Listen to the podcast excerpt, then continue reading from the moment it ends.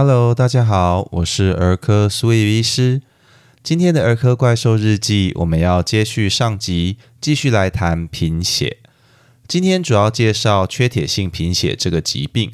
虽然合并前面两集，我们只介绍了生理性贫血、地中海贫血与缺铁性贫血三种疾病，但这已经涵盖了儿童大多数的贫血原因。其他的贫血原因，例如免疫性溶血、蚕豆症溶血、红血球细胞膜疾病以及叶酸或维生素缺乏等等，在临床也会看到有一些，例如蚕豆症溶血，在其他章节我们也有稍微介绍过。由于内容长度关系，这次只好割爱了。请各位爸爸妈妈们，如果家中小怪兽遇到时，再与医师好好咨询了解吧。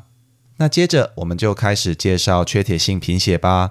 缺铁性贫血也是属于小球性贫血，它与我们上次介绍的地中海贫血都是儿童常见的贫血原因。虽然这两个疾病各自都有进一步确认诊断的检查方式。临床上要简单区分两个疾病，常常靠的是红血球体积分布宽度，英文是 Red Blood Cell Volume Distribution Width，也就是 RDW 去进行初步诊断。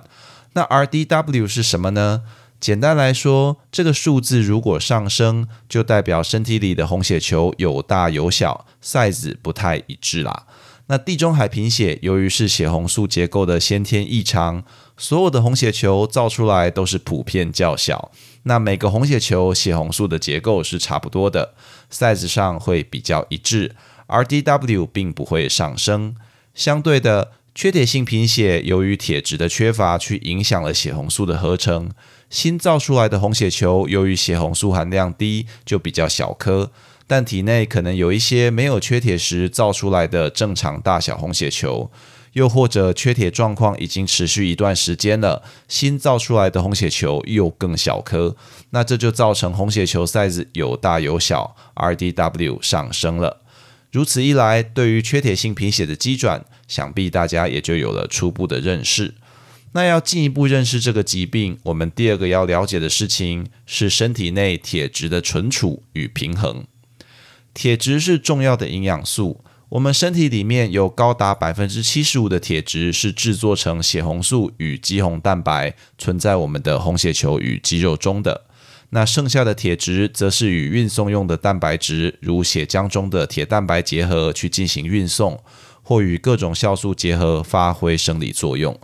正常的成人通常不需要摄取太多的铁质，一天顶多只要一到两毫克就足够了，因为身体不会随便排出铁。而会在老旧红血球破坏时，把这些铁质回收再利用。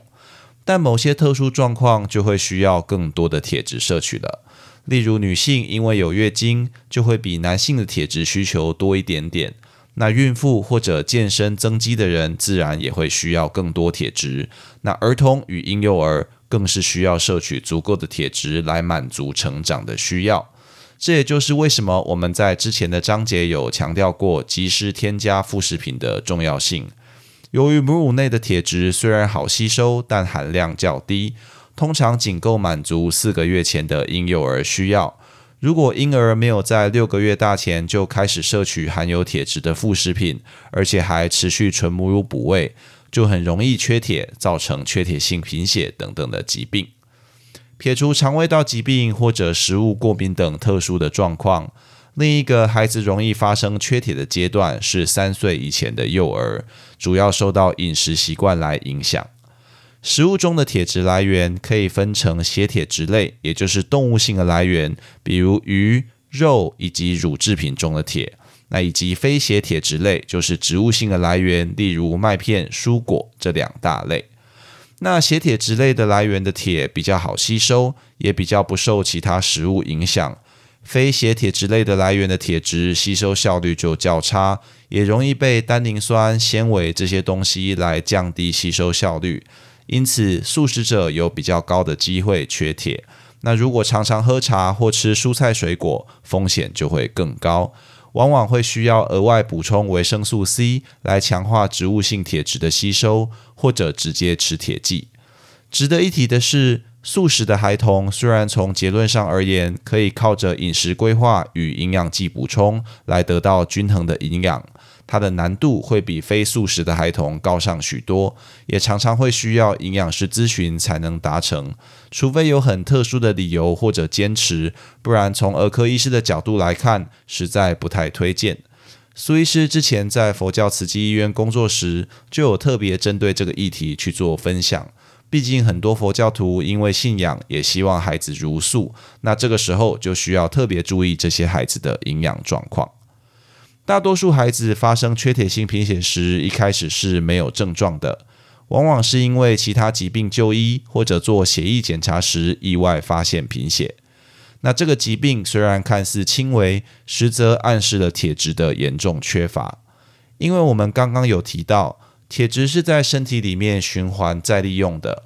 刚开始缺铁时，靠着我们体内的铁本，也就是那些运送中或者以各种形式存在的铁，红血球的制造仍能如常进行，并不会发生贫血。而缺铁性贫血的发生，代表铁质缺乏这种入不敷出的状况已经持续好几个月以上了，必须要认真看待跟处置。因为缺铁不只会引起缺铁性贫血，也会造成免疫力低下、容易感染以及神经发展迟缓等问题。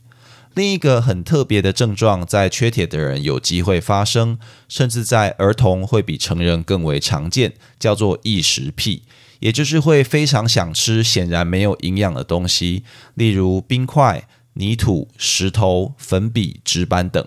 那因为很特别，所以常常会成为医疗剧的题材。也许各位爸爸妈妈在看医疗剧的时候就有看过。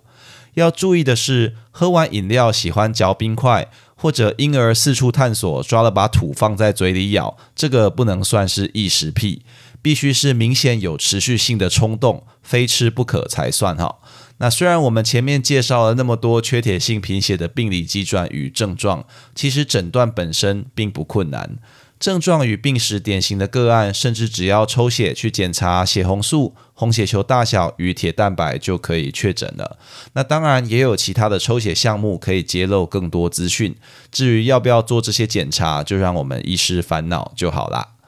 一旦确认为缺铁性贫血，治疗上就有两个重点：一个是要给予铁剂的补充，第二个是矫治缺铁的原因，例如改掉不正确的饮食习惯。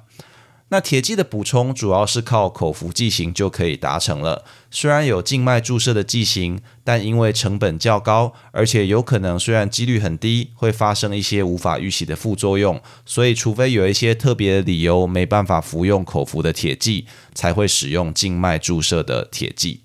那轻微缺铁性贫血的人在补充铁剂一个月后，就可以追踪血液检查去确认治疗的效果。那严重的人则建议一到两周比较频繁的去追踪。如果治疗效果不理想，除了确认是不是没有按照医嘱服用铁剂，并且改善饮食习惯外，其他缺铁的理由，比如慢性出血、肠胃道的疾病去影响铁质吸收等，也需要列入考虑。甚至可能病人是其他更罕见的贫血原因，而不是缺铁性贫血，需要进一步去做检查。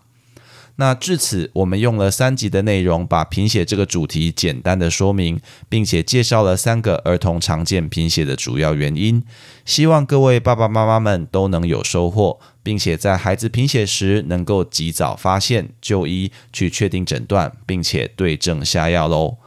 那最后，因为苏医师年底实在是积了很多工作需要完成，又要跟各位爸爸妈妈们请假了。我们下次更新预计暂停一次，预计一月十五再带给大家新的题目喽。以上就是今天的全部内容。如果你喜欢本频道，欢迎按下关注、订阅，并且分享给你周遭的亲朋好友，这样就能收到本频道的最新通知，也让苏医师有动力提供大家更优质的内容喽。也欢迎各位听众到 Apple Podcast 留下你对频道的看法，或寄 email 到频道信箱，提供您宝贵的意见哦。我是苏玉医师，我们下次见。